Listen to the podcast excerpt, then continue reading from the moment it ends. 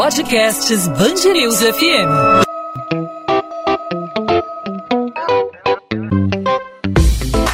Dois às 20, com Maurício Bastos e Luana Bernardes.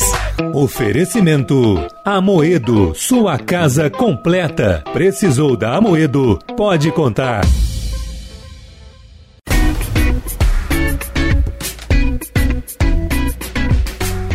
Desde março, nossas vidas mudaram. Diante da pandemia do coronavírus, tivemos que iniciar o isolamento social. Com risco de contaminação, adquirimos novos hábitos, novos cuidados. Agora, com a estabilização dos casos, pelo menos aqui no Rio de Janeiro, estamos na fase das flexibilizações, mas os cuidados devem permanecer. Com o passar do tempo, no entanto, muitas pessoas podem afrouxar esses cuidados. Afinal de contas, estamos emocionalmente cansados e esse cansaço pode nos levar a ter menos cuidado. A economia comportamental explica que isso acontece. Para entender esse comportamento, hoje nós vamos conversar com a Flávia Ávila, especialista em economia comportamental e sócia da consultora In Behavior Lab. Flávia, seja bem-vinda ao podcast 2 às 20. Obrigada, um prazer. Flávia, estamos aí desde março, né, em um isolamento social, nossas vidas mudaram, né, e nós temos aí todos os cuidados para não ter a contaminação pelo coronavírus mas isso muitas vezes fica cansativo, as pessoas estão emocionalmente desgastadas, né, pela situação que nós estamos vivendo agora,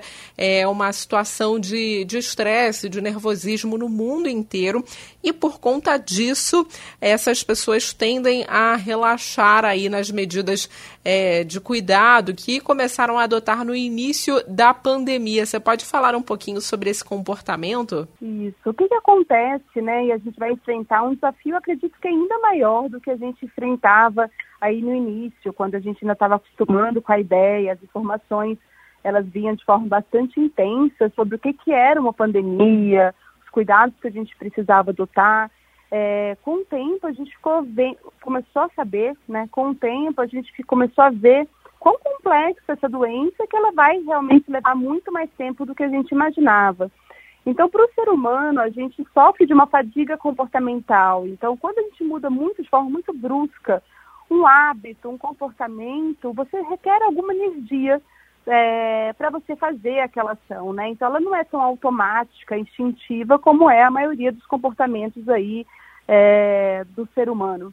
E o que, que acontece? Se, se isso se repete, quando você está ali só mais uma semana só um mês e tudo vai se resolver, você consegue essa força para seguir determinado limitado, tempo limitado.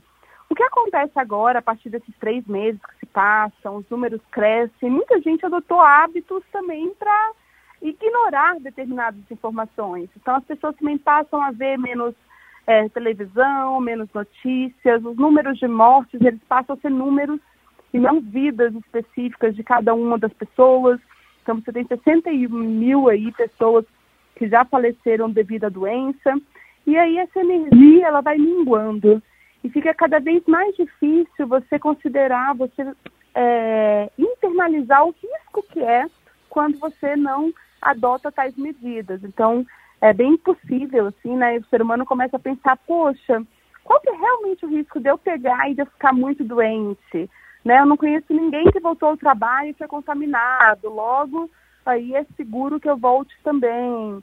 É, a gente começa a também olhar a realidade, o mundo, com outros olhos, né? E é muito comum do ser humano, pela economia comportamental, a gente estuda bastante, ele procurar evidências no mundo para confirmar as hipóteses que ele já tem. E se está muito difícil adotar esses hábitos no trabalho, no supermercado, no dia a dia, o que, que ele vai querer? Ele, na verdade, nosso cérebro, nossa mente tende a querer várias evidências, inclusive, que ele não precisa sofrer tanto. E aquilo ali não passou de um exagero. Então, a gente está lutando nesse processo, é, não só quando uma coisa é nova, você fica, você vê na televisão, chama a atenção do seu cérebro. Depois de um tempo, ele passa a não aquela informação passa não, às vezes nem ser absorvida pelo cérebro se ela é contra o que você gostaria. Então a gente vai sofrer aí uma dificuldade que é muito importante a gente ter conhecimento cada vez mais claro de que essa energia vai minguando e a gente precisa se fortalecer por outros meios, assim. E o conhecimento é um deles. E esse existe algum grupo mais afetado por esse cansaço, por esse desgaste emocional, por exemplo, a desigualdade social pode pesar aí nesse cansaço, nesse esgotamento da energia? É, com certeza, porque o que, que acontece? No, muito de trabalho remoto, né, e algumas empresas e tudo foram é, se adequando aí ao formato de trabalho, é, as pessoas que você está nas mídias sociais, que você está falando pelo WhatsApp, você criou novos hábitos que eles incluem também a socialização, principalmente aí nas camadas, classe média, classe alta. Na classe mais, mais baixa, a dificuldade de você trabalhar essa questão do remoto, de você ter um computador, de você transferir as suas oito horas do dia para um trabalho remoto é muito mais pesada. Então ela fica restrita do contato humano, do contato de trabalho, ela tem uma dificuldade de fazer essa transferência e principalmente nesse momento a gente não tem que fazer um isolamento, o isolamento não precisa ser é, social, ele pode ser um isolamento físico. Mas quanto que isso é possível para as classes menos aí, que têm menos recursos? Né? Então, um pacote de dados é caro, você tem Wi-Fi, você não se sente é, tão bem falando por, pela câmera, então você acaba falando pelo telefone, e a gente sabe que esse ser humano, ele sente muita dificuldade, muita falta desse contato. Uma outra, é, então normalmente as pessoas em momentos de trabalho, né, se a gente pensar aí entre os 25 até ali os 50 anos, é bastante afetada porque ela está no momento ativo. É, agora, a pandemia no geral, não especificamente a fadiga comportamental, ela atingiu muito pesado também as pessoas mais idosas e as crianças, que também é a mesma coisa, elas têm dificuldade de migrar para esse online. Não querendo dizer que o online é a, é a mil mar maravilha, né? Na verdade, a gente tem uma dificuldade enorme no online, eu, você, todos nós, independente dessa idade ativa ou não, de as telas, é muito mais esgotante, é muito mais difícil você. É, pode ser muito mais produtivo, mas também é muito pesado o que a gente tem visto de volume de trabalho atualmente. Então, tem os, as vantagens de a gente conseguir fazer essa migração remota, manter a mente ocupada, ao mesmo tempo a gente está lidando com outro, uma outra realidade aí que nosso corpo não estava acostumado e que eu acho que a gente vai demorar aí meses, anos aí para absorver a melhor forma que é para trabalhar dessa forma. Alguns locais, como é o caso aqui do Rio de Janeiro, né, já estão adotando medidas de flexibilização. Você acha que isso interfere é, na pessoa? A pessoa pode baixar mais a guarda diante da flexibilização? É o grande desafio que a gente tem como país, como nação mesmo, é, nesse momento de pandemia, tudo tem sido o grande desafio, só as informações não serem tão claras e objetivas, né? Então a gente tem lideranças diferentes, passando já informações diferentes para as comunidades, para os estados, para as cidades. Isso já dificulta muito, muito mesmo a nossa adoção às medidas de contenção. O que, que acontece? Agora com as flexibilizações, elas não são muito fáceis de entender, então elas têm muitos detalhes, pormenores. Quando você faz um lockdown, uma quarentena, é fica em casa. A informação é clara, ela é simples. O que, que acontece agora, a partir do momento que os estados começam a abrir? Tem detalhes, pormenores, você não sabe se você pode sair, você tem que fazer isso, tem que fazer aquilo.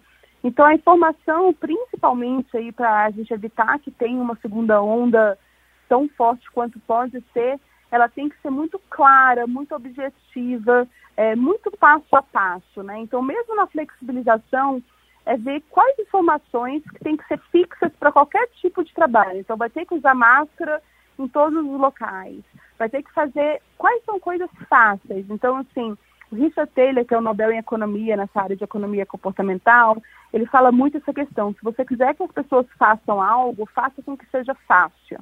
Então, quanto mais você puder fixar algumas das regras, para as pessoas não terem que ficar olhando, abrindo na internet, olhando né, uma cartilha sobre se ela pode ou não pode fazer algo.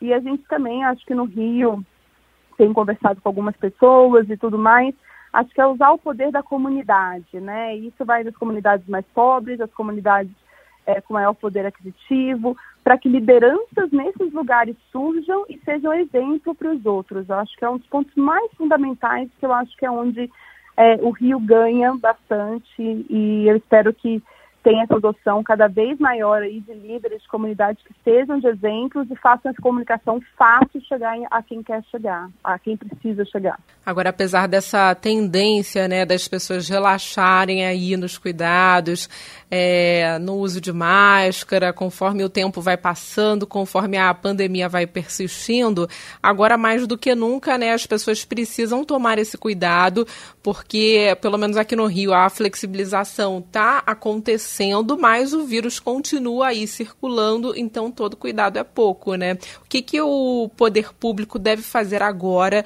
para tentar conscientizar aí as pessoas dessa que essas medidas aí, esses cuidados são ainda muito importantes. É, dá a ideia de tangibilização do risco e de como que é importante realmente o uso da máscara, não uma regra apenas, então, assim, começar a criar, a gente fala também nessa área de economia comportamental, experimentos, que é regiões que realmente têm usado e adotado mais melhores essas medidas, ou favelas, ou comunidades e tudo, como que esse risco de contágio está menor? Eu acho que o momento a gente, é, nem sempre a gente é racional, mas eu acho que nesse momento a gente precisa, já é um vírus, já é um, um vírus aí que não, a gente não consegue ver, é muito intangível, então é importante tangibilizar para as pessoas como que existe esse risco, se essa curva for aumentando, por exemplo, se tivesse segunda onda, você tiver um impacto de tanto, vai ter que fechar de novo. E qual que é a chance de ter essa segunda onda se as pessoas não não adotarem os meios?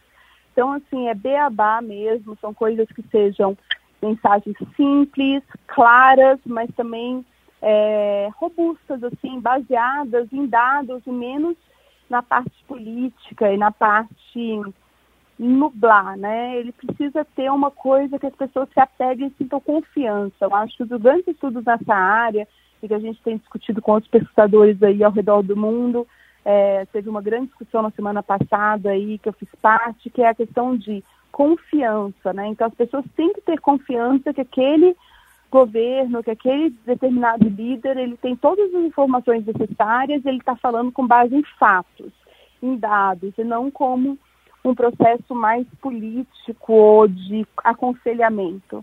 Então, é, é, muito importante que esse poder público ele consiga passar essa segurança e falar, daqui a um mês, se a gente não tiver adotado isso, provavelmente a chance que a gente estima né, de contágio é essa e vai ter que fechar todo o comércio de novo. Então, é, fazer esses cenários para que as pessoas consigam, consigam entender que não é realmente algo hipotético, é algo real e provável. Flávia Ávila, especialista em economia comportamental e sócia da consultora In Behavior Lab. Flávia, obrigada pela participação aqui no podcast 2 às 20. Obrigada, é um prazer.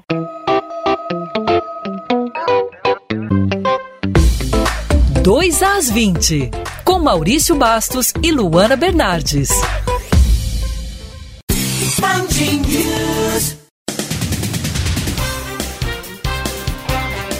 Morre aos 78 anos o jornalista e apresentador José Paulo Andrade. Ele estava internado desde o dia 7 de julho no Hospital Albert Einstein, em São Paulo, por complicações da Covid-19. José Paulo tinha 60 anos de carreira no rádio e 57 na Rádio Bandeirantes. Zé começou como rádio escuta em 1961 na Rádio América, também do grupo Bandeirantes de Comunicação.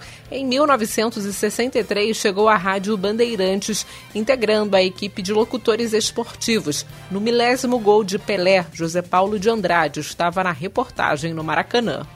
O Tribunal de Justiça do Rio afirma por meio de um ofício enviado ao Supremo Tribunal Federal que conceder foro privilegiado ao senador Flávio Bolsonaro no caso das rachadinhas pode ser uma prática inédita mas não absurda, inadequada ou ofensiva. No documento, o presidente da Terceira Câmara Criminal, desembargador Antônio Carlos Nascimento Amado, destaca que, na época em que o suposto crime aconteceu, o parlamentar atuava como deputado estadual e dois anos depois foi eleito senador.